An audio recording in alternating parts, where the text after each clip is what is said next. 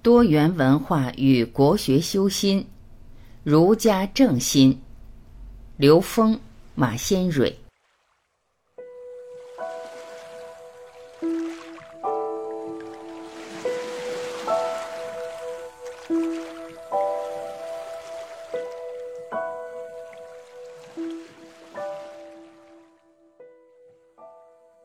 儒家文化一贯强调，做人应该努力自省，并要光明磊落、坦坦荡荡，这就是正心。只有先正了心，修好了身，然后才能齐家治国平天下。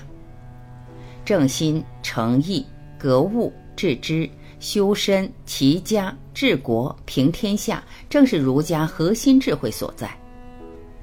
儒家经典《大学》说道。古之欲明明德于天下者，先治其国；欲治其国者，先齐其家；欲齐其家者，先修其身；欲修其身者，先正其心。心正而后身修，身修而后家齐，家齐而后国治，国治而后天下平。马先蕊。我们研究儒家，要从孔孟原点开始，也就是从孔夫子个人修行的实践境遇上升到道德的最高点，以及从他的嫡传、新传弟子开始。那我们就不得不提到一本书，就是《大学》。大学之道，在明明德，所以明德就提出了我们的心性学问。世间最圆满究竟的智慧，在儒家。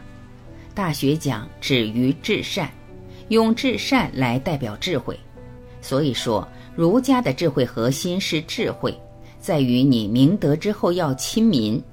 明德好比你自己看到了自己的自信，彰显你的自信就是明明德。每个人的自信本自天成，就看你愿不愿意彰显出来。彰显以后还要做一个功夫，就是亲民，服务大众，回报社会。那么你亲民了以后，这就叫福慧双修，灵光一闪，极现天性，那是明德。明德了以后，你修智慧法门还要兼修福报。当福报足够的时候，你就趋近止于至善。这个至善就是佛境，就是你的圆满究竟界。刘峰，儒家里面教了我们一整套。在这个三维空间简单的生活规范，按照这个生活规范，我们的行为变成习惯以后，生活会变得很简单。简单的结果是我们跟内在连接有足够的空间。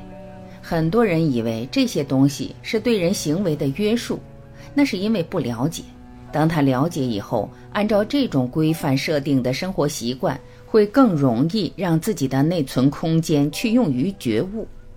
否则，你的内存空间天天应对当下的事件，哪里有时间去觉悟呢？尤其是当代世界信息这么复杂，遇到的事情也十分繁琐，每天光是处理这些就疲惫不堪了，哪里有空间去跟内在链接？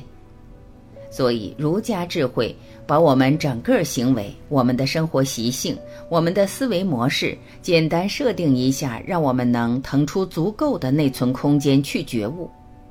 如果我们不从这点去理解国学教我们的这些行为规范的话，我们往往认为那是限制。很多西方人不了解，以为中国人的这些行为规范是对人的限制，其实不是，它里面存在着大智慧。